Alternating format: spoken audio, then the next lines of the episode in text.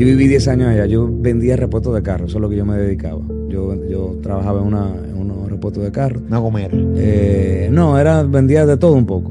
Yo empecé como cajero y eh, bueno, al final fui subiendo y terminé. Sí, un autopar. por En un autopar, en un autopar, exacto. A mí lo que más me duele en ese momento es que, que lo pienso y como que me da como ese eh, trujón en el corazón. Eh, valió la pena yo separarme tantos años de mi familia, de mi mamá, de mi papá, de mi hermano. Valió la pena, o sea, Yo quisiera que ellos supieran el sacrificio que es esto.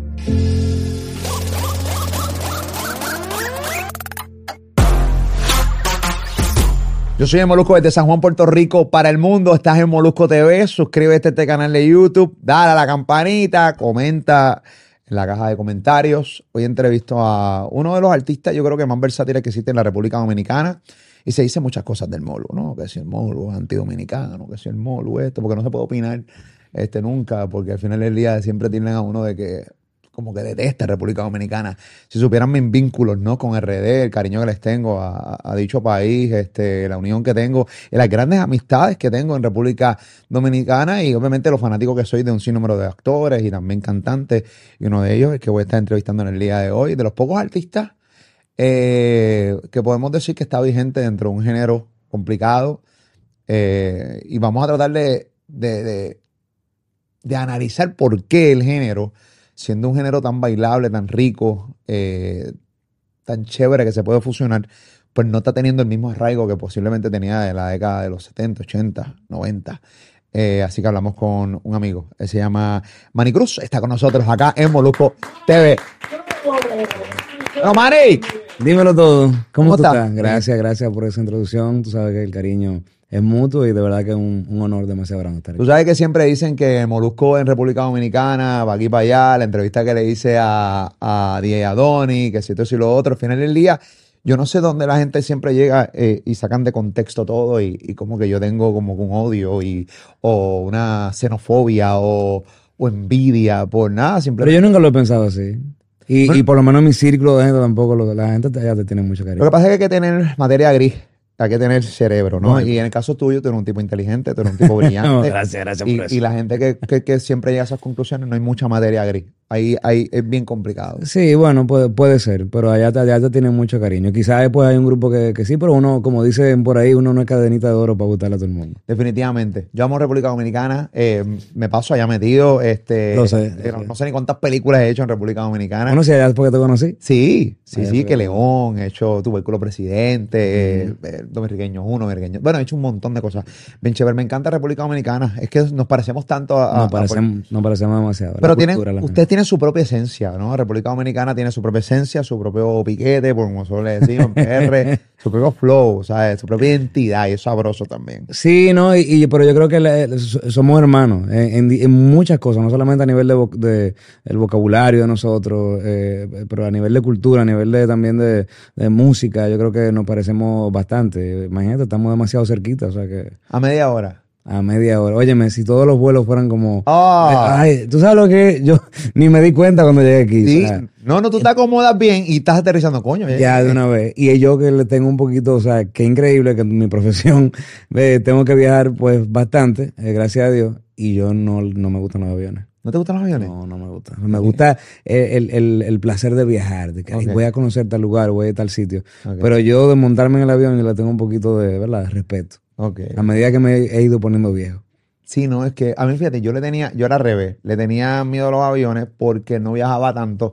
Cuando empecé a viajar bastante, se me fue el miedo. Se te fue el- Sí, a mí se me va cuando hay una temporada como que, pero cuando duro ya como dos, tres meses y como que tengo que, como que no sé, como que me, no sé, Ok. vainas mías. Manny, ven acá, ¿de dónde tú sales? ¿Quién es Manny Cruz? De la barriga de mi mamá. Mira, Manicruz, eh, bueno, yo vengo, tengo 10 16 años de, de carrera, increíblemente, desde que comencé pues en diferentes agrupaciones. ¿Tú naces en la capital? Yo nazco, exacto, eh, nací en, en- en Santo Domingo eh, y, y la verdad que bueno, me crié allá y, y, y qué te digo, mis principios, bueno, fueron en diferentes agrupaciones, estuve con Ricarena en el 2007, ¿Tú tu- estuviste con Ricarena? en el 2007, no en el 90 y pico. Ah, Ah, no porque todo el mundo momentos. es la misma reacción. Ah, la misma re- Con Ricarena para mí me encanta. No, Yo, yo era un, chi- un chichi. Ok. Todo eso. Pero en el 2007 fue como la quinta generación. Eh, estuve con ellos. Luego también fui, eh, fui parte de la orquesta de Quinito Méndez. Fui parte también de, de la agrupación Ilegales. Estuve con Rita Indiana también. Estuve también formando parte de Calibre, otra agrupación de merengue. En diferentes cosas. Yo la verdad que, que pues quise foguearme de alguna manera u otra, como decimos allá, y tomar experiencia antes de lanzarme como solista. eh, antes de lanzarme. Pero yo siempre quise, yo siempre mi meta era ser merenguero. O sea, incluso yo viví 10 años fuera cuando me fui de Santo Domingo, eh, porque mis padres perdieron trabajo allá y, y en busca de una mejoría, pues nos mudamos para Miami. Y duré 10 años, pero yo siempre añoré regresar a Santo Domingo. Y cuando en el 2007 yo dije, tú sabes que ya yo no, no puedo más, yo necesito regresar. Y yo lo que quería era incursionar en una orquesta de merengue. Por eso yo regresé. Brutal. Y dejé toda mi familia en Miami. O sea, me volví loco y me fui para allá. Algo muy importante que tú acabas de decir en lo que, en, en lo que relatas es que básicamente tú querías estar de orquesta en orquesta para apoyarte. Y es algo que muchos jóvenes hoy no logran entender lo importante que es el fogueo, lo importante que son los pasos en la vida y en, la, y en las carreras. Hay muchos jóvenes que pretenden ya de entrada empezar siendo los bichotes de en lo que quieren ser, ganar 100 mil, 90 mil dólares sin tan siquiera haber pasado la primera, segunda, tercer escalón, cuarto escalón, quieren brincar del primer escalón al séptimo escalón, sin saber que van a necesitar lo que en algún momento en su vida van a necesitar lo que se aprende en el tercero y cuarto y quinto escalón. Entonces ahí te vas a ver un momento bien apretado. Yo creo que la vida nos va llevando a cada ser humano por diferentes lugares para ir aprendiendo cosas que vamos a necesitar cuando, en este caso, Herramientas. Claro. Totalmente. Y, y por eso a mí no me gusta brincarme en ninguno de esos escalones. Eh, y una prueba de eso, bueno, como dicen por ahí, yo hice mi filita, tú sabes, hice mi fila pacientemente y, y, y eso pues me, me trajo pues muchas experiencias que pues las estoy usando ahora. Y eso, bueno, ahora de, de, de brincarme escalones, eh, te puedo dar un, un, un pequeño un pequeño ejemplo. El año pasado pues yo me, presenté pues eh, en el Teatro La Fiesta de eh, allá en Santo Domingo y mucha gente me decía, no, pero ya tú estás listo para, para hacer un Palacio de los Deportes, que bueno, que lo hice este año. Sí, sí, yo te comenté, a mí, Sí. a mí me, me, me pompié verlo lleno, sold out, y, Increíble. pero vamos a hablar de eso, sí, pero... Pero el año pasado me decían, ya tú, hazlo el año, el año pasado al principio. Y yo no quise, yo dije, yo, yo, yo sentía que sí, yo podía, pero yo dije, no, yo tengo que ir venue creciendo poquito, pe- pe- pe- los pequeños eh, venues que hice al principio, luego mediano, luego... Y no quise, pues, eh, brincarme ese, ese, ese venue que es antes del palacio y irme directo, tú sabes, porque no quiero, mi carrera ha ido como chin a chin, poco a poco, y, entendía que, que ese ha sido uno después de, la- de las claves de- de- del éxito que el Señor me ha brindado. No, no, yo creo que sí, y yo creo que es bien importante, y también tú también, sea, tú también le, le- le vas enseñando a tu gente, a tu público, a tus fanáticos, que lo puedes hacer, ¿entiendes? Entonces, eh, Exacto, es, es bien importante para probar. Es más creíble. No, y, y también para uno probarse. Porque lo más seguro tú fuiste con una seguridad más grande para el Palacio de los Deportes porque ya pasaste por ese show. Totalmente. Si hubieras brincado de ser las fiestas de fiestas patronales al Palacio de los Deportes, seguramente ibas con una inseguridad Ajá. que ya no te tuviste porque estuviste aquí en este show el año pasado, en este lugar. Y vas tanteando y tú dices, porque hay show, por ejemplo, yo, yo, yo hago shows, yo hago, yo hago shows de, de teatro y eso, me, me encanta, pero llega el momento, por ejemplo, en estos días, yo hice el Choli, eh, Molusco TV el concierto. Yo sé. Entre Molusco TV el concierto. Felicidades por eso. No, mano, gracias. Y, pero tuve 20 minutos el intro. Y yo le decía a los muchachos, mano, yo me siento ya bien ready para volver al, al escenario a, a hacer comedia.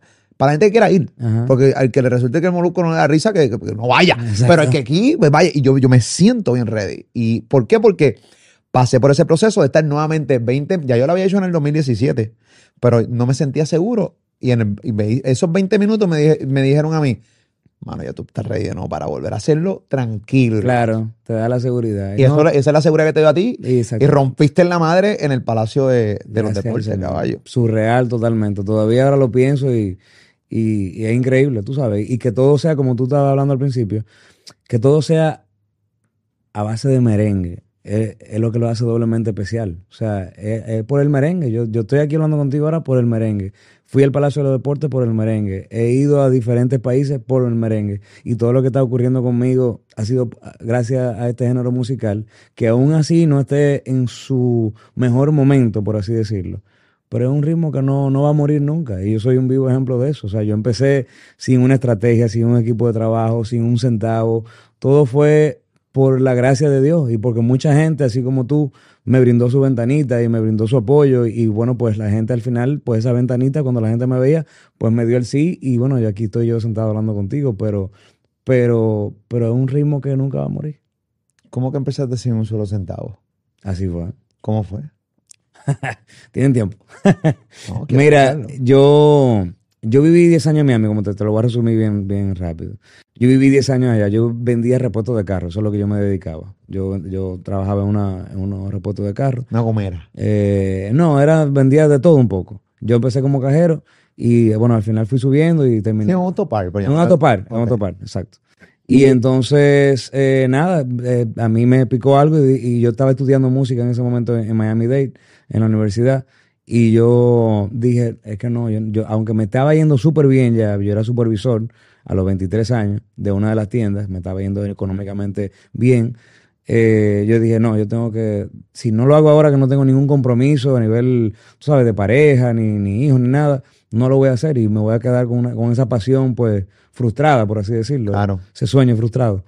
Y cogí y le dije a mi mamá y mi papá, yo en ese momento ya vivía solo, y le dije, oye, man, yo me voy para Santo Domingo de nuevo, yo no sé qué yo voy a hacer ni qué orquesta me va a tomar, pero yo tengo la fe y la certeza de que, de que alguien me va, me va a tender la mano y, y me va a aceptar en alguna orquesta. Y así ¿Pero fue. tenías familiares en Santo Domingo para regresar o te fuiste solo? ¿no? Me fui solo.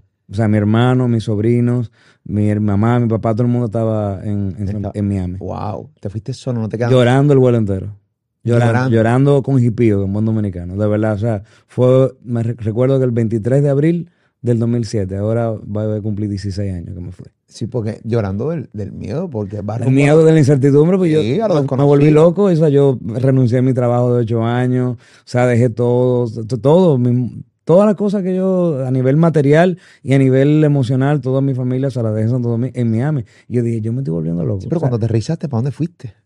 No, eh, un- renté un lugarcito. O sea, ya más o menos ya eso yo lo tenía, renté un Sí, sí, lugar. dejaste ese liadito, ¿ok? Exacto. Entonces, bueno, nada, ahí eh, entré en Ricarena. Ricarena tuve la oportunidad de viajar muchísimo para Colombia, a diferentes lugares. Esa fue mi primera escuela, por así decirlo. Luego Quinito Méndez, que es el dueño de Ricarena también, me dice, Bárbaro, me dice, Bárbaro, te necesito mi orquesta. Y yo, vamos a darle. Yo no había tocado mucho en Santo Domingo porque Ricarena no tocaba en Santo Domingo, solamente fuera, en Colombia, en diferentes lugares. Y con Quinito Méndez tuve la oportunidad de tocar muchísimo allá en Santo Domingo, conocer todas las fiestas patronales de, de- la isla, yo me la, me la- me la conocí, la toqué, eh, viajé para Estados Unidos, diferentes lugares. Después estuve con Ilegales un tiempo, eh, también Vladimir me ayudó muchísimo, y en diferentes otras agrupaciones. Luego, cuando me lanzo como solista en el 2010, porque esta es mi segunda intento de solista, en el 2010 yo me lancé como solista con merengue, se me fueron, yo tenía ahorrado como 12 mil dólares, para mí eso era una fortuna enorme. Un huevo de dinero. Le faltamos respeto siempre al dinero, Sí. pero la realidad es que son sí, 12 sí. mil dólares es mucho Claro. dinero, pero que Pero de ocho años de trabajo, eso es lo que yo había ahorrado. Y yo me lancé como solista con esos 12 mil dólares y se me fueron como en cinco meses. Lo estreché a más no poder. Yo solo, haciendo televisión, haciendo entrevistas, que sé yo qué, comprándome ropita.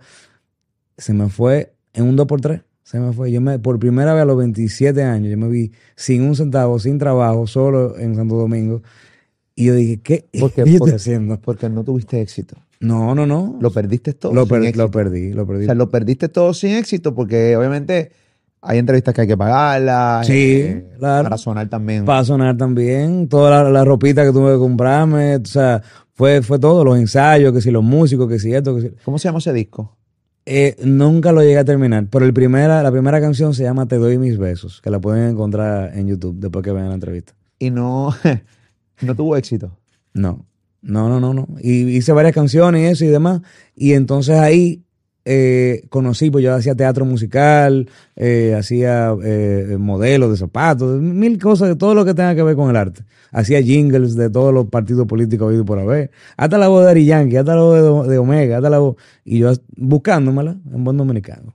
Y entonces yo en uno de esos musicales conocí a, dos amigos, eh, dos grandes amigos, uno se llama José Julio Sánchez y Javier Grullón, eh, son grandes talentos de allá, y decidimos un día hacer un tributo en un lugar a Camila Rey sin bandera, de balada, nada que ver con el merengue. Y el tributo fue una vaina, o sea, increíble, o sea, impresionante, casa llena el lugar. Y lo volvimos a hacer otra vez y, dijimos, ven acá, ¿por qué no hacemos un grupo? Hacemos una agrupación, un boy band, por así decirlo, de balada. Y lo hicimos, se llamaba Aura.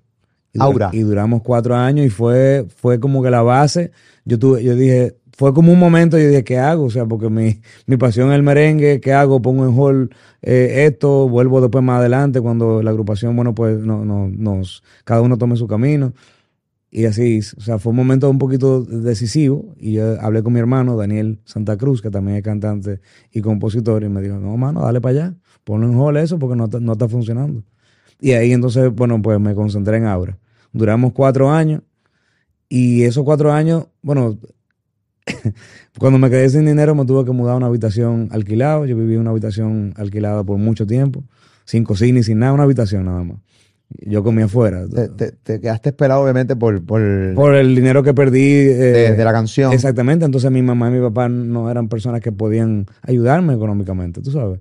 No era que se estaban muriendo en la pobreza, pero no podían, eh, no tenían esa posibilidad de hacerlo. Eh, y recuerdo estando en la agrupación, yo tuve que buscarme un trabajo de, en el, un call center ahí. Y, más o menos pues yo me comencé a conocer y recuerdo, yo sentándome en el call center a veces a trabajar, eh, trabajaba por una compañía ahí de, americana de cable. Y, y me decían las personas al lado de que, hey, tú cantas, ¿verdad que sí? Mm. Y yo decía, sí, sí, sí, una agrupación. Ah, sí, sí, sí, una agrupación. Y nada, o sea, yo creo que el trabajo dignifica al hombre. Yo no tenía nada, ningún, eh, ninguna vergüenza. Yo, tú sabes, tratando de, mantenerme y de poder, pues, echar adelante el, grupo. Y el grupo se separa, nos separamos en el 2016. Y yo dije, ¿qué yo hago ahora? Sin dinero, porque todavía no había hecho nada de dinero. Pero cada cualquiera coge su como. Sí, porque la agrupación, o sea, nos, nos dimos a conocer, pero nosotros en ese entonces, o sea, 2015, 2014, nosotros hacíamos algo y yo me ganaba algunos 200 dólares por show. Wow. Sí que no es dinero. Nada, o sea, no puede vivir bien. No, para nada. Y, nada, entonces ahí cuando ya yo nos separamos, yo digo, ¿qué hago? ese fue un momento de verdad para mí de qué, hacer. Pero mira qué importante eh, dentro de todo lo que narra, identificar en qué momento hay que poner en hold algo. O sea, no porque, no porque lo pones en hold significa que no lo vas a hacer. Exacto. Porque, pero pero tú puedes pensar, ya, hermano, mis sueños de ser merenguero se, se, dañaron. O sea, no van a funcionar. O sea, porque de repente tú dices, mano, debo poner en hold, tu hermano te dice, pon en hold, no está funcionando. Estoy, o sea, voy a, tú puedes pensar mil cosas y todo es que el cantante dice, si yo me voy a meter ahora en este grupo de canciones covers. Claro. Eh, o de balada, que, que, que no voy a pegar canciones realmente que quiero, tengo que resolver, tengo que vivir, tengo que comer. Pero es bien importante porque ya, sabemos el desenlace final. Claro. Pero en aquel momento tú no sabías el desenlace final. O sea, es bien importante saber, ok, déjame parar, déjame reevaluar todo lo que estoy haciendo, que posiblemente más adelante lo pueda retomar y mejor. Porque todas estas cosas que yo voy viviendo todos estos años va a ser de experiencia para que cuando yo lance de nuevo no cometer todos los errores que cometí al principio. Así mismo. Y, y para mí fue mucho más difícil porque el sacrificio tan grande que yo tuve que hacer, porque no era que yo estaba, ah, bueno, estaba pasando trabajo, pero mi familia estaba ahí conmigo, o sea, de yo dejar a mi mamá y mi papá en Miami para esto y que me haya ido, que, no haya sido eh, positivo y que me haya quedado sin dinero y a mí lo que más me duele en ese momento es que, lo pienso y como que me da como ese trujón en el corazón. Eh, valió la pena yo separarme tantos años de mi familia, de mi mamá, de mi papá, de mi hermano, valió la pena, o sea. Eso te preguntaba. No, no, no, Pero obviamente hoy sí, hoy sí. ¿Todavía te lo preguntas? No me lo pregunto, pero. Cónchale, perdón. Lo que pasa es que papi se me fue hace como seis años. Entonces, esa, a veces pienso que pude haber compartido mucho más con él, tú sabes.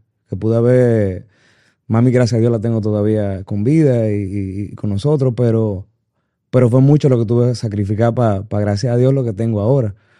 Pero no es que me lo, ni le cuestione al Señor, ni me cuestione a mí mismo, pero sí me duele.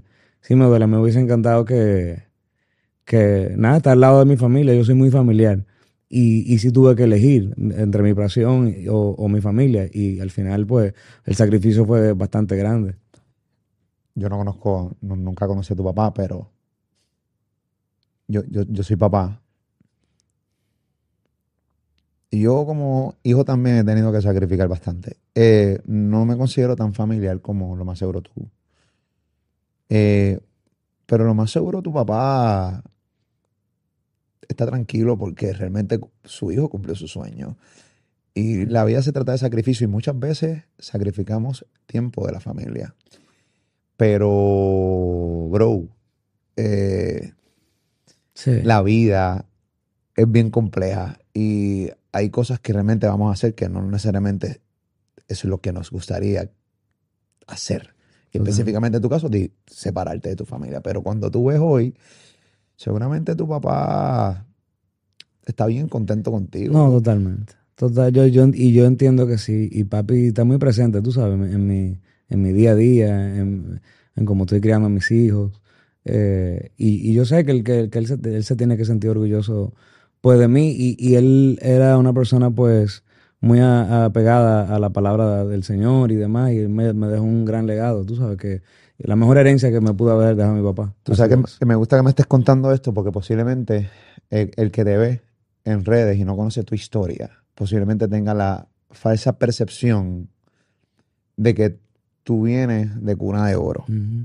¿Por qué? Porque por, tu pinta, porque te ves fresh o porque cómo hablas, porque tienes una buena educación, porque la gente siempre mira esto.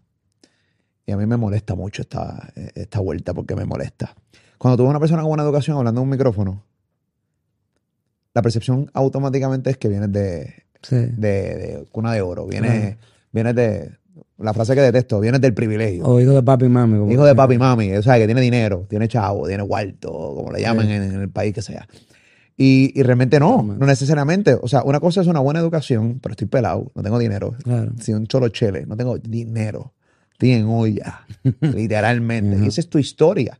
Un tipo con una buena educación, unos buenos valores, sin dinero, que se la vio bien apretado.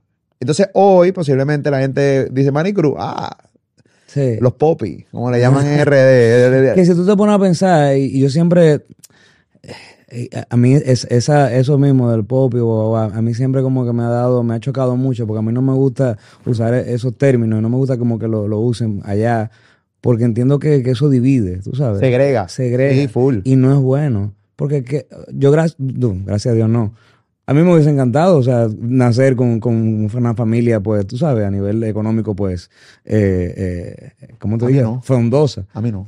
O, bueno, por lo menos un poquito más, tú entiendes, pero no tiene nada de malo. O sea, los, no, no, claro. Vamos a suponer que. No tienen culpa. Los chamacos que nacieron en cuna de oro, ¿qué culpa tienen? Entonces, ¿por qué, por qué ellos no tienen entonces eh, derecho a ser exitosos? O a derecho a, a, Ah, no, porque no vino de abajo. Pero, ¿y qué pasa? Vamos, eso no fue mi caso.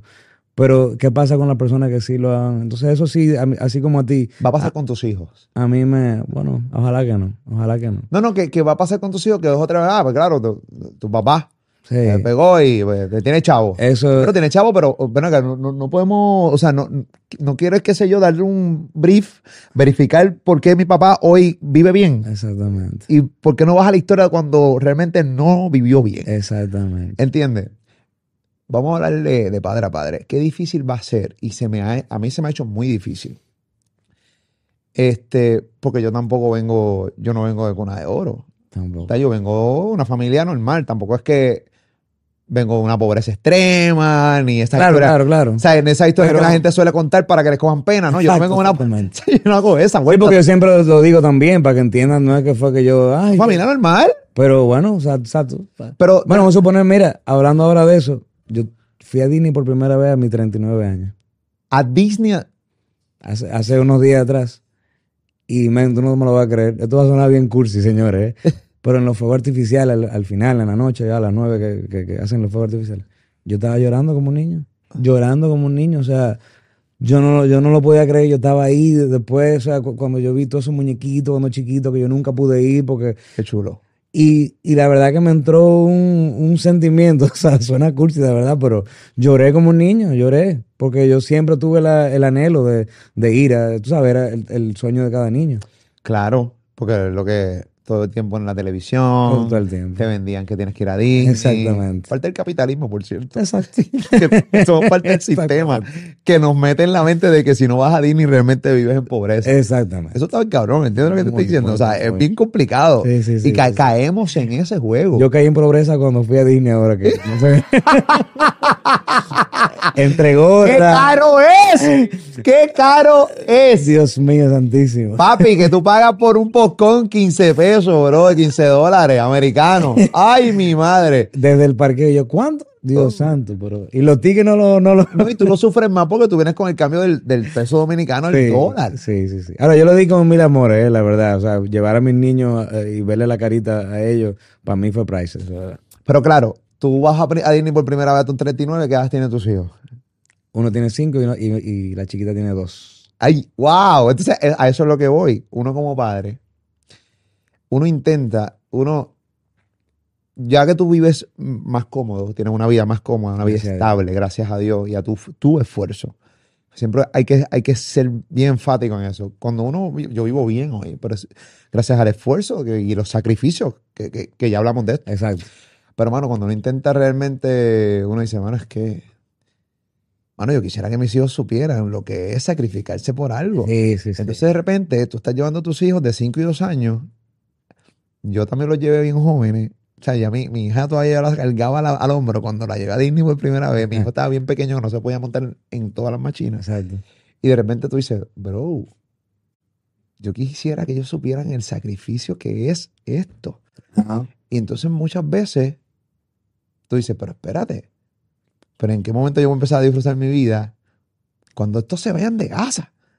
Entonces, vivo, Es vivo, una disyuntiva. vivo, eh, vivo, vivo, pre- o sea, uno vive como que, porque Hago esto, no lo hago, le compro esto, no lo Sí. compro. le compro esto cuando ni tan siquiera, porque yo recuerdo, a mí me regalaban en mi cumpleaños en Navidad. Exacto. Íbamos a un restaurante caro cuando, si sacaba buenas notas, si no era comer en casa Sí, sí, sí. o en un chinchorrito. No, no, y, y cuando yo iba a la heladería era, "Mi- mami, quiero una, una malteada. No, una barquilla de una bola. De una bola. Y iba, iba que chifla. Ahora no, ahora de repente, por ejemplo, va al mall y mira, me gustó ese zapato y se lo compra. Porque, porque es martes Qué cosa tan grande. 3 de abril. Sí, sí, sí, sí. sí. Que no es nadie, ese día no, ese día nadie celebra nada. Nada. Entonces de repente tú vives bajo e- eso. Entonces tú- los hijos de uno nunca van a sentir realmente el sacrificio que mami o papi o papi realmente luchó para tenerlo. Claro. Para ti, para ti también. Sí, hay, que, creo que yo que hay un- una decisión de, de diaria, vamos a suponer en, en en- ahora en, en Orlando, perdón, en Disney. Él, él quería todo. Y le decía, no, papi, mira, es que es- eso ahora no se te lo puede comprar. Y alguna cosita después yo le compraba uno más pequeño. Mira, este, este pequeñito, sí te lo, para que él más o menos entienda y tampoco no troncharle, conchale, no le voy a comprar aunque sea un juguetico de Disney, pero tampoco no le puedo comprar una cosa inmensa, todo lo que él quiera, todo, porque entonces él tiene que también sentir que hay límites para todo. Juguete que está tirado hoy ahí cogiendo polvo. y que De madre, un- unos Legos. Son las espaditas de las espaditas que se funden y, y nadie las y no vuelven a aprender. O, o los Legos que nunca arma o que arma y desbarate después. sí, un rompecabezas que nunca abre, todavía está con plástico ahí en el cuarto. Entonces, eso, eso también está brutal, bro. Sí, totalmente. Mano, los Oye, estamos hablando ya. nos Estamos- fuimos, nos fuimos No, lejos. lo que pasa, no, aquí lo que falta es un vino. Un vino, un quesito manchego y un tabaquito para fumarnos algo aquí. pa- porque estamos aquí, este. Hablando de la vida. Hablando de la vida, yo- yo- y, papi, pero es que yo vivo, yo vivo realmente con esa, ese pensamiento todo el tiempo. Todo el tiempo. Porque, no, porque a mí no me, a mí no me gusta el pensamiento de ese mano. Yo quiero darle a mis hijos lo que yo no tuve. No, No, no, no, no. no, no, no, no, soy Es equivocado. peligroso. Muy peligroso. Porque estás criando, pues. Está creando un tipo que realmente no se va a esforzar por nada, por simplemente darle lo que tú no tuviste. No, al contrario, por eso yo te digo ahorita, yo me alegro de haber nacido donde nací, porque realmente me- me- mi esfuerzo y mi sacrificio y todas las cosas me llevó a, a, a esto. Totalmente. ¿Entiendes? No, Eh, y yo tuve una niñez maravillosa. Yo no la cambiaría por nada. Sí. Sí, sí, sí, totalmente. Incluso lo estaba hablando con mi hermano el otro día, que, que, que no, yo, yo no me di cuenta en el momento que estábamos viviendo. Ahora que uno mira para atrás, pues uno dice, wow, estábamos, vivimos bajo mucha precariedad, por así decirlo.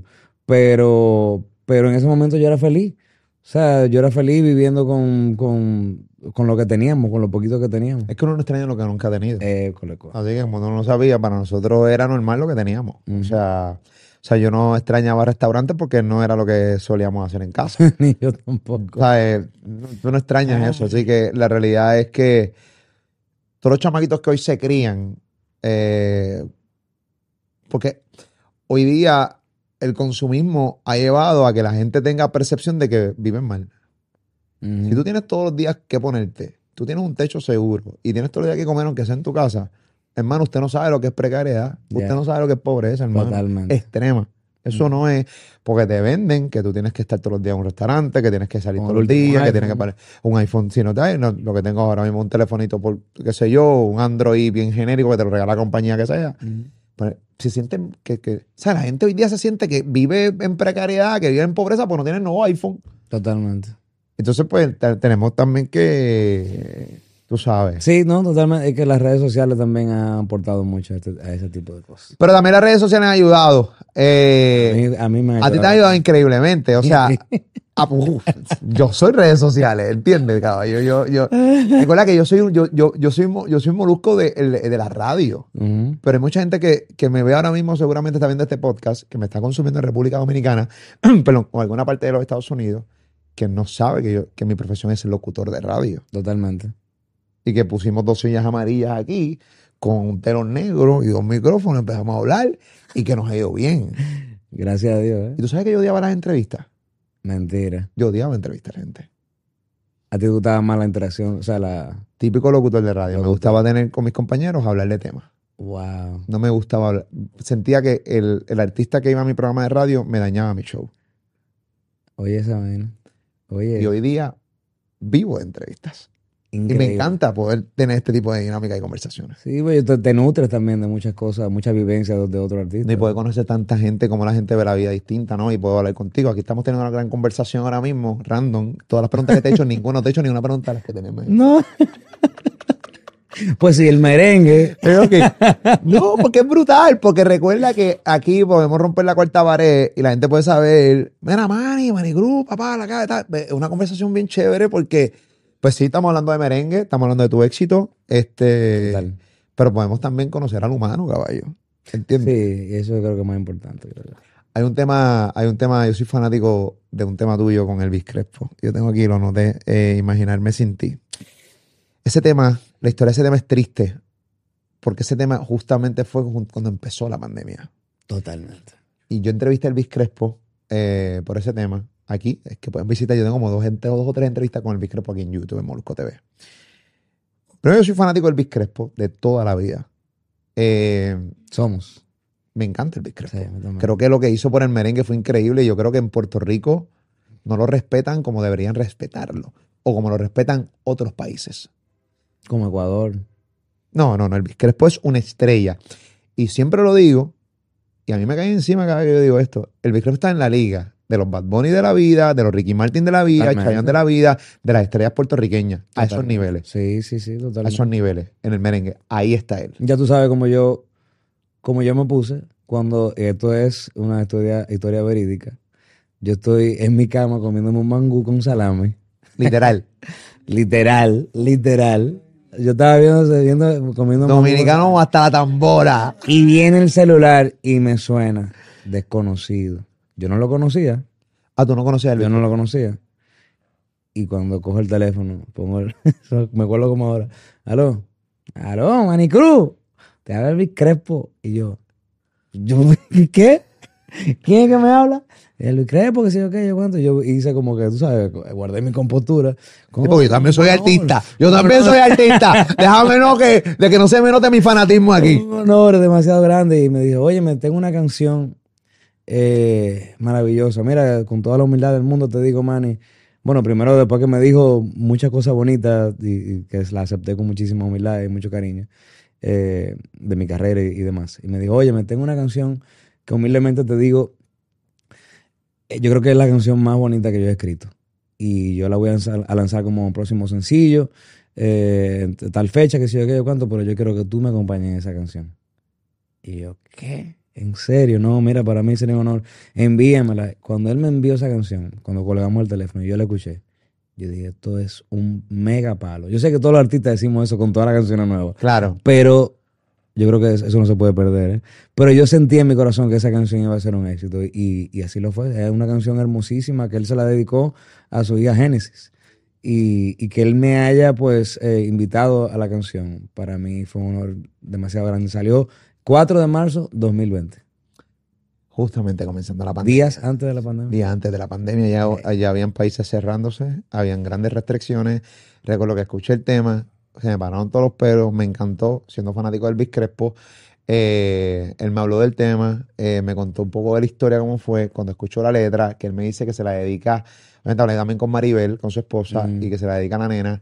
Eh, mano, realmente uno se le paran todos los pelos. Yo, si, si no han visitado ese tema, vayan aquí en YouTube, busquen eh, el tema Imaginarme sin ti. Manicruz, Elvis Crespo, Elvis Crespo Manicruz. Búscalo en Spotify, busquen ese tema. Ese tema es chulísimo y tiene un montón de números. Ese tema se pegó en un montón de lugares eh, y tiene unos números muy buenos. En mi. Spotify está el número uno. Eh, es la canción número uno en mi, en mi canal de Spotify. Ah, no sabía. Sí, es la canción, o sea, una de las canciones más exitosas, o sea, mía, bueno, y de, y de Elvis. Y que, y que haya logrado tanto, aún así en pandemia, fue, fue increíble, fue maravilloso. Y lo que pasó en Ecuador, que, que, bueno, eh, fue muy lamentable todo lo que ocurrió en- eh, durante la pandemia, pero la canción sirvió como, como un aliento, tú sabes, esperanza para ellos, esperanzadora en esos momentos que estaban viviendo, como la canción dice, es Ecuador sin Guayaquil, la bachata sin Juan Luis. Eh, eh, se sintieron muy identificados porque se mencionaba Guayaquil. Y que de hecho voy por primera vez ahora a Ecuador, que, que esa canción fue que me dio a conocer por allá y por primera vez voy a estar por allá. Gracias a Imaginarme Sentir. Qué brutal. O sea que básicamente son estas colaboraciones que tú no las pides, pero que llegan solas Ya, so- eh, y son una bendición en tu carrera. O sea, totalmente, totalmente. O sea, eh, eh, porque obviamente te- cuando te llaman, por ejemplo, de Ecuador, ¿te acuerdas de cuando hiciste el éxito aquel, gastaste los 12 mil dólares, no funcionó el tema, tuviste que empezar a hacer un montón de, eh, eh, eh, un, un homenaje a Sin Bandera, después la banda cover, ¿te acuerdas de toda esa pendeja? Y que ahora mismo entonces me llaman a mí para irme para Ecuador. ¿Sabes? ¿Tú te acuerdas de todo eso? Yo siempre De le- todo, de todo. Siempre le digo a la gente bien importante, cuando ya tú logres tu éxito, es bien importante cuando estés maldiciendo eh, que tienes que ir a tal lado. Me pasa mucho a mí. Ay, madre, hermano, tengo que hacer esto, Dios tan digo. Trato de acordarme cuando yo lo quería. Exacto. Que tanto que Pero tú no lo querías. ¿por qué, te mal- por qué ahora lo maldices? Y entonces me lo digo yo mismo. Porque, porque, eh, también somos seres humanos, contra, a veces tenemos demasiado trabajo. Pero hay que tratar de acordarse cuando lo quería. Totalmente. Y yo creo que uno de esos momentos eh, que- ahora, cuando ves ahora en el Palacio, yo recuerdo ver el Palacio de los Deportes en Santo Domingo lleno de esta lucecita. Y yo estaba parado ahí en ese escenario. Y yo nada más veía, yo incluso lo dije, yo dije, wow. Señores, yo nada más veía esto en Instagram de otro artista. O sea, yo viviéndolo ahí, que sea con merengue. Mano, es maravilloso. Tú sabes lo tanto que yo soñé de todo esto que yo estoy viviendo. Y como que verlo ahora, pero siempre recuerdo. Y uno no puede, como todo el mundo dice, eh, uno nunca puede olvidar de dónde uno vino y de todo lo que uno tuvo que pasar. Y no creerse en la película, porque al final de cuentas yo soy un tipo normal y corriente, al igual que, que tú, al igual que, ese, que, que quien sea que esté mirando. Lo único que tengo es una profesión que canto. Pero esto no, uno no puede sentirse superior a, a nadie, tú sabes. Uno No, tiene no. que, la verdad, siempre puede tener los pies en la tierra y, y mantenerse pues lo más humilde posible. Tú sabes que tú, tú, tú vienes de. Tú y yo somos de la misma generación casi. O sea, eh, tú eres menor que yo por varios años, pero me imagino que también eres de la misma generación que se crió escuchando de todo. Sí. A mí me encantaba la generación, mi generación, porque podíamos escuchar de todo. Yo te puedo, yo te puedo poder escuchar un buen reggaetón, una buena bachata, un buen merengue, salsa, De balada, todo. música americana, Chicago, Striper, that- todo. Entonces de repente vimos estas generaciones nuevas que solamente es reggaetón, reggaetón, música urbana, ta, ta, ta, ta, ta, ta. Sí. Y cuando tú ves la actitud de la gente a través de las redes sociales, literalmente es como, como la música que realmente está dominando eh, literalmente el mundo. Sí, sí. Entonces, no sé si piensan lo mismo que yo, pero en la variedad es que está el sabor. claro. De repente tú poder escuchar una balada, una balada pop, un reggaetón y eso. Pero no, ahora básicamente es que es por ojo. ¿Qué in- cosa? Incluso, mira si Que no tiene nada de malo, me- a mí me encanta. a mí- no, no, yo no tirándole reggaetón, Sí, al contrario. exacto. No, pero por si acaso. por esta si acaso, plataforma es porque- urbana, espérate, esta Claro. plataforma es urbana, no, tampoco, tampoco, no, ¿sabes? No, tampoco es que no, no salimos, pero yo, yo reconozco que esta plataforma es urbana y que aquí viene un montón de urbanos, pero los mismos urbanos se hartan y tú los ves, los babones de la vida, haciendo un montón de funciones, por ejemplo, la canción de Pa' la Playa, que es un merengazo, la canción ahora, y que también está número uno ahora de, de Manuel Turizo, Ah, en el merengue. Marshmello, que, el merengue. se llama el merengue, Ajá. que la bachata, los mismos reggaetoneros, Rosalía también hizo el merengue también. Mira eso, los mismos urbanos buscan salirse de, Claro. de, su, de su formato Sí, para darle porque se hartan. Para darle Y variedad. para darle variedad también a su, a su, a su cartera de éxito, a su playlist, ¿se entiende? Exactamente. Y Yo creo que sí, eh, y justamente hace como una o dos horas antes de, llegar aquí, me lo mencionó una, una presentadora de aquí de Puerto Rico. Me dijo, oye, me qué chulo que estés haciendo merengue,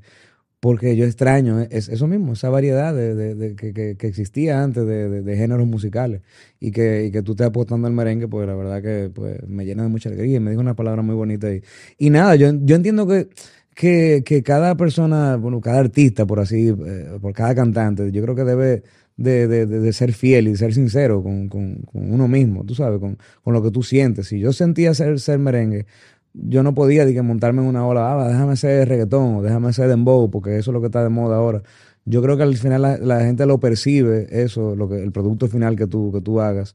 Y, y yo creo que también esa ha sido, pues, gracias a Dios, la, la, la clave de, de- de mi éxito. Tú sabes, que la gente pues, ha percibido que es de corazón que yo hago el merengue, que es algo que, que yo tengo en la vena. Qué palo. Y a mí me parece chévere que defendiste tu propuesta hasta el final. Hasta el te- final. sí, hasta el final te costó, te tardaste, Hasta el final. tardó.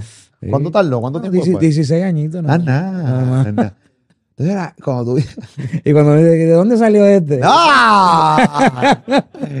tú te ves un tipo bien decente, pero las mandas para el carajo pueden existir No, rápido. no, no. No, no, tú no hablas malo, ¿verdad que no? No, no, trato, trato no. yo no, yo hablo menos malo que antes. Yo hablo mucho menos malo que antes. Antes yo era muy mal hablado. Mucho más de lo que soy En hoy. serio. Sí, pero una buena manda al carajo siempre es bien efectiva. Porque la realidad es que cuando te llevas 16 años en una carrera y alguien pregunta, ¿quién tú estás, papi? Ya, vamos a hacer la asignación. Vamos a hacer la asignación porque, papi, ahí está mi resumen, coño, mano. ¿Entiendes lo que Claro, claro, totalmente. Es bien, eh, eh, eh, es bien complicado.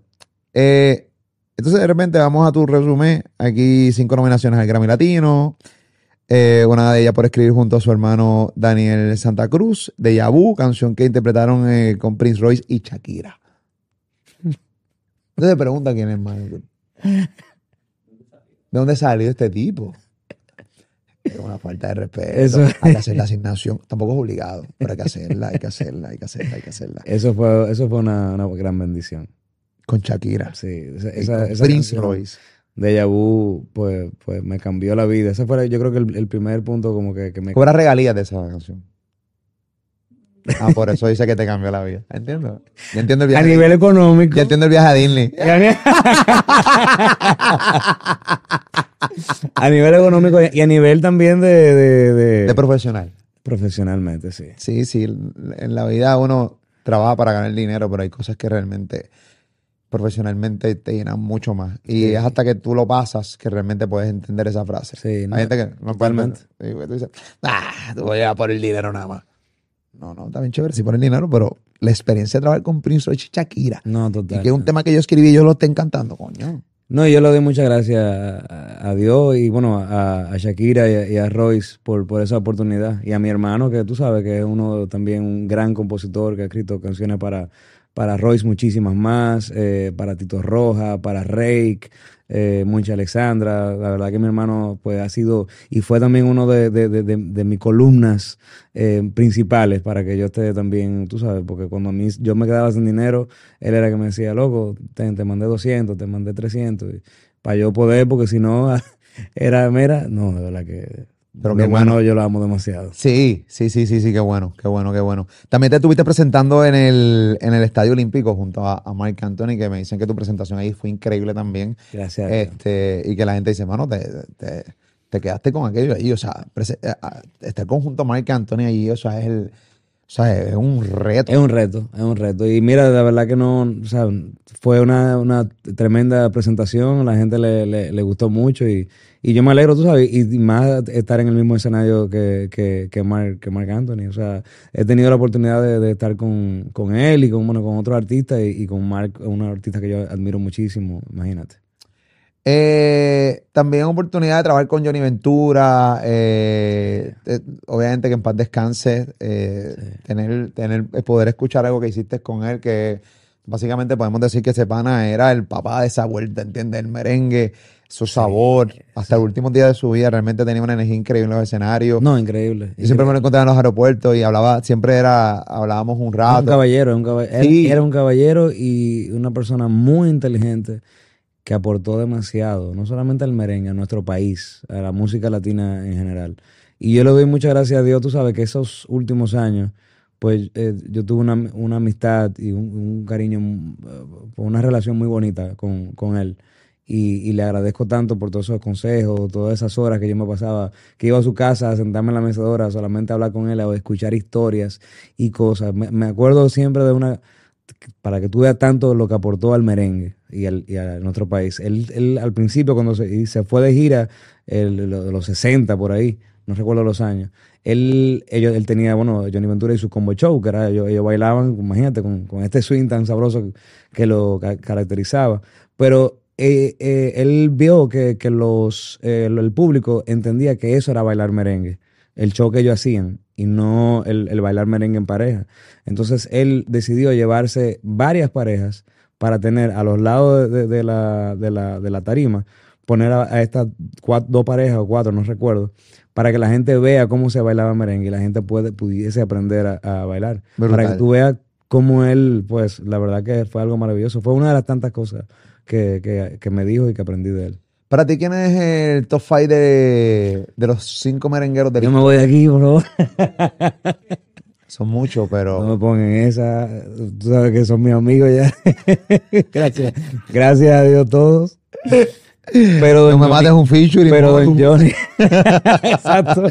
No me mates una colaboración, moro. ¿Qué pasó? Todo iba bien, no lo dañes. Pero mira, hay, hay, o sea, imagínate, Mili, Quesada, Miriam, Don Johnny, sin lugar a dudas, Fernandito Villalona, Elvis Crespo, Olga, eh, Sergio Vargas, eh, Ruby Pérez, Los Rosario, Toño, son tantos y son tan, son- es tan increíble, tan increíble, Molu, de verdad que, que todas estas personas que yo te acabo de decir, más todas las otras más, Quinito, Eddie, que Juan Luis son, han sido tan de tanta influencia en, en mí.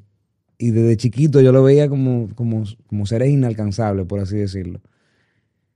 Y, y que ahora yo pueda llamarlos colegas y que vaya a su casa y que me siente como amigos y, y- y que varios de ellos, también muchos de ellos, me, me hayan brindado su, su, su, su, ¿verdad? su apoyo o que me hayan invitado, como en el caso de, de, Elvis, eh, a una canción, para mí es muy surreal, porque, o sea, eso fue el otro día. El otro día recibí una llamada de Manny Manuel. Manny Manuel, o sea, yo era loco fanático, todavía lo soy. Y, y de verdad que le mando un abrazo también a él. También, que, me, dijo que quería también colaborar conmigo y yo estaba loco atrás de él también hace rato, pero él dio con, con mi, con mi teléfono y demás. Y, y es, es muy surreal, tú sabes, todo, todo esto. Y, y que, otra vez te repito, yo sé que lo he dicho como 10 veces ya, pero que sea base de merengue todo esto. Es- El sabor, lo que se siente, lo que yo siento en mi corazón, es algo maravilloso, porque no es que yo estoy nadando contra la corriente, pero, pero sí eh, no me equivoqué al, al seguir lo que sentía en mi corazón. Un palo. Me parece increíble. Sé que también eh, hiciste un cuento para niños Sí. debido a tu concierto en el Palacio de los Deportes. Debido a la canción Santo Domingo. Ah, la canción. Debido a la Domingo. canción Santo Domingo, sí. Ok, te- tengo, creo que tengo, pásame el cuento acá. Este, ok, háblame de esto. Esto Canción- es cuento y cuento, esto es cuento y cuento. Ok, Santo Domingo. Eh, Manny Cruz, esto es para, para niños. Para niños, para niños. eh, mira, la canción Santo Domingo fue, fue una canción que se la dedicó a Santo Domingo, a la República Dominicana como tal, a lo que es la dominicanidad. Y, y la canción la lancé en octubre del 2020, en plena pandemia también. Y fue, bueno, pues se ha vuelto en un himno para, para el país, eh, gracias a Dios. O sea, y se volvió viral en redes sociales. En fin, fue un gran éxito que de verdad le doy tantas gracias a todo el pueblo dominicano, no solamente a los dominicanos que viven en el país, sino a los que viven aquí en Puerto Rico, los que viven en Estados Unidos, Europa y demás. Eh, y la verdad que, que quise llevarlo a un rol un poquito más educativo para los niños. Eh, quise porque vi que, la canción pues los niños les gustaba mucho y subían muchos videitos de, eh, bailando la canción y demás y yo dije, tú sabes que el Señor puso en mi corazón esto y, comencé a hacer un, una, un cuento eh, ilustrado por Taina Almodóvar basada en las letras de la canción. Eh, y nada, o sea, estoy, es muy, esto es muy gratificante. Es algo totalmente diferente a lo que yo he hecho, pero, pero la verdad que, que, que, esta gira que estoy haciendo ahora mismo allá en Santo Domingo, eh, en todos los colegios, ver cómo a los niños pues les gusta la canción y demás, pues la verdad que ha sido el, el, cuento, perdón, ha sido maravilloso. Y yo de, alguna manera u otra, pues, motivarlo y, llevarle ese, e, ese amor a su ciudad, a su país, a, conocer un poquito más su cultura, para mí es muy importante. Yo creo que es bien importante en estos días donde básicamente los chamaquitos lo que están consumiendo es solamente una cosa. O sea, yo creo que los chamaquitos también, o sea, los niños deben también consumir todo tipo. Cuando te hablo ahorita de la variedad, también hablo de la variedad en cuestión de la educación, ¿no? Eh, yo creo que los niños también, nosotros como padres, debemos también nutrirlo de... Claro. o sea, no importa el país que tú seas, o sea, eh, pues nutrirlo de, de, la historia, de la puertorriqueñidad, de la dominicanidad. No importa qué país tú seas, si eres colombiano, de Ecuador. Exacto. Eh, para que los niños sepan de dónde vienen, qué es la que hay, de su país, conozcan de su país. Y tú le preguntas a los chamaquitos de hoy, no saben ni dónde son. Exacto. yo soy dominicano, sí, pero ¿de dónde vienen? ¿Qué es la que, ¿Cuál es la historia? ¿Qué hay? O sea, te gusta esta canción, pero ¿por qué te gusta esta canción? ¿Por qué te sientes tan orgulloso de ella? Exacto. ¿Entiendes? ¿Por qué te sientes orgulloso de tu bandera? Totalmente. ¿Entiendes? Entonces es bien importante también que los chamaquitos, para que cuando seas grande se te puedan parar los, y tenga, tengas una razón por la cual se te paren los pelos y te sientas orgulloso del país que eres. Exactamente. Y, eso es, muy importante. Incluso al final del cuento también hay unos, eh, unos datos históricos también de, para eso mismo, eh, los colores de la bandera, qué significan, eh, cómo se llamaba Santo Domingo al principio, cuántos años tiene de fundada, diferentes cosas para que los niños, aunque eso se le da en el, en el, colegio, pero ya viniendo de, un artista, por así decirlo, de un cuento basado en una canción que, que, bueno, que ya le gusta, pues yo creo que le prestan mucho más atención. Y, y, mira, yo no tenía nada, la expectativa con esto, yo dije, bueno, yo quiero hacerlo porque incluso, pero las, gracias a Dios, las miles de copias que se han vendido allá en Santo Domingo y todo lo que, la, agenda de, de, gira de colegio que tengo allá ahora, eh, ahora en el mes de mayo, eh, así, es, e, es, un momento increíble. Y ver cómo, la aceptación que ha tenido no solamente la canción, sino también el, el, el cuento, que la canción, mira, para mí como compositor y, e intérprete de, la, de, la, de, la, misma, es muy gratificante. Yo viví mucho tiempo fuera de, Santo Domingo y yo sé que uno cuando vive fuera uno quiere volver para su país. Uno no quiere vivir fuera, uno no quiere, uno quiere vivir en su país. Pero uno se va por mejoría, por, tú sabes, por, por, por echar para adelante. Pero tú sabes la cantidad de gente que a mí me escribía cuando yo lancé esa canción y el video que mostraba diferentes partes de la capital y demás Oye, mi hermano, lloré con tu canción porque tengo 18 años que no puedo regresar a Santo Domingo porque los papeles, que sé yo qué cuánto. O mira, tengo yo no sé tanto tiempo, pues mira que me, eso para mí me llena el alma. O sea, más lo que pueda representar eso a nivel económico para mí o lo que sea. Como, como artista, como ser humano, eso para mí significa mucho. Que yo pueda llevarle un pedacito de mi tierra a todas estas personas que, que viven fuera de hace muchos años. Pero irónico, dice que muchas veces nos vamos por, por mejoría pero tú regresaste por mejoría. sí. En tu caso es, al revés. O sea, cada historia es distinta. Y hay gente que puede ser exitosa en su país, hay gente que no necesariamente. Yo siempre digo, no, hay gente que lamentablemente, lamentablemente va a tener que ir.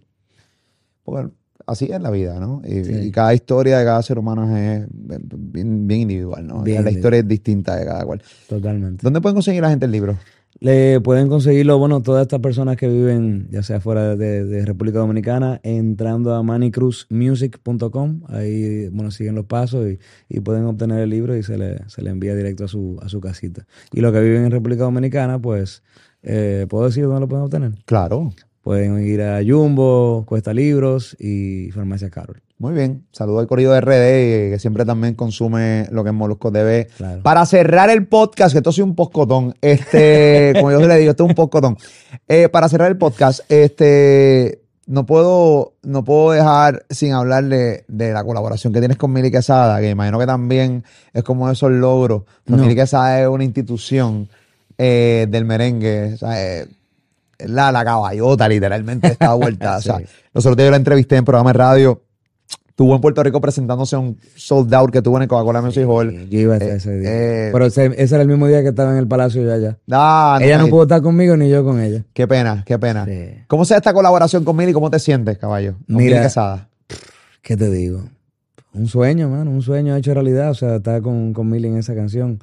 Recuerdo que cuando se la, se la envié, le, se la envié un audio por WhatsApp ahí y, y viene y me manda y me llama y me dice, hermano, yo estaba llorando aquí con hipío y de todo. Hipío es como, no sé cómo le dicen ustedes. Sí, sí, como desconsolado. Ajá. ¿Cómo es el Que- Digo, sentimiento?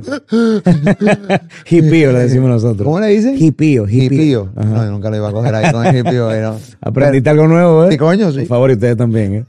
Eh, mira, y, y nada, o sea, vamos, me encantó, vamos a hacerla. Y yo sentí lo mismo, cuando yo la escuché me, me trajo mucho sentimiento, porque no me la enviaron en, en merengue, fue en balada. Pero con hipío o sin hipío el sentimiento. Eh, una canción Pedro, Pedro Miguel Morales, un arreglo de Edwin García, maravilloso, también un músico también increíble. Y, y nada, le doy tanta gracias a, a Mili por haber dicho que sí en esta canción. Yo a Mili la amo con locura y ella pues me, me quiere mucho, bueno, según ella me dice eso. Y, Y coño. y nada, y quisimos pues hacerlo y, y, y el, el video pues también quisimos plasmar pues algo un- un diferente. El video pues cuenta con tres parejas eh, diferentes y, y quise pues dejar dicho que a todos nos llega el amor. No, no importa tu situación, no importa tu, si tienes una discapacidad, no importa tu, tu edad, no importa tu nivel social, a todos en algún momento nos llega, ya sea como pareja o como sea, el amor nos llega a todos y tenemos que estar preparados para, para abrazarlo y de verdad no pues aprovechar ese, ese momento y, y yo entiendo que, que la canción pues eh, ha logrado su cometido, estoy muy contento porque bueno, duró eh, muchas eh, semanas consecutivas número uno en República Dominicana, todavía está sonando bastante fuerte allá, aquí en Puerto Rico también, todo el, este de, de Estados Unidos. Y la verdad que estoy muy contento con esta colaboración y con este próximo álbum que voy a lanzar ahora en unos días. eh, también se llama 4, se va a llamar 426, un álbum también muy, muy especial con otras colaboraciones que vengo con diferentes artistas y, y- y con mucho, mucho merengue. Mucho éxito, caballo. Gracias por estar aquí conmigo un rato. Eh, eh, bienvenido a Puerto Rico. Esta es tu casa. Sé que Gracias. estuviste también en el concierto del Elvis Crespo presentándote. Eh, no me lo quisiste decir, me imagino que era como sorpresa. Ya en este momento el concierto ocurrió. En el momento que está saliendo este podcast, ya ocurrió. Obviamente ya se sabe. Y yo dije, no, voy para Puerto Rico, voy a, voy a estar allá haciendo promoción y eso. Este, Tú yo- conectaste una wow, wow, eh, ¿Cuándo se presenta el Big Crepo? El viernes. ¿Cuándo tú- ah, yo te pregunté, ¿cuándo tú te vas? Me voy el sábado por la mañana. Ah, ¿por qué te vas sábado por la mañana? Porque vas a estar con el Big Crepo el día anterior. Maribel, yo no le dije nada. cantando la canción. Duro, ya tú sabes. Gracias por estar con nosotros, caballos. Bienvenido a Puerto Rico y gracias. que sigan los éxitos. De verdad, muchas gracias. Siempre. es la que. ¡Manny Cruz Corillo! ¡Vamos! ¡Pocoto! Síguelo en Molusco TV, comparte en la caja de comentarios, tira el tuyo. Ya tú sabes, siempre contenido cool acá en Molusco TV, de San Juan, Puerto Rico, para el mundo. Check.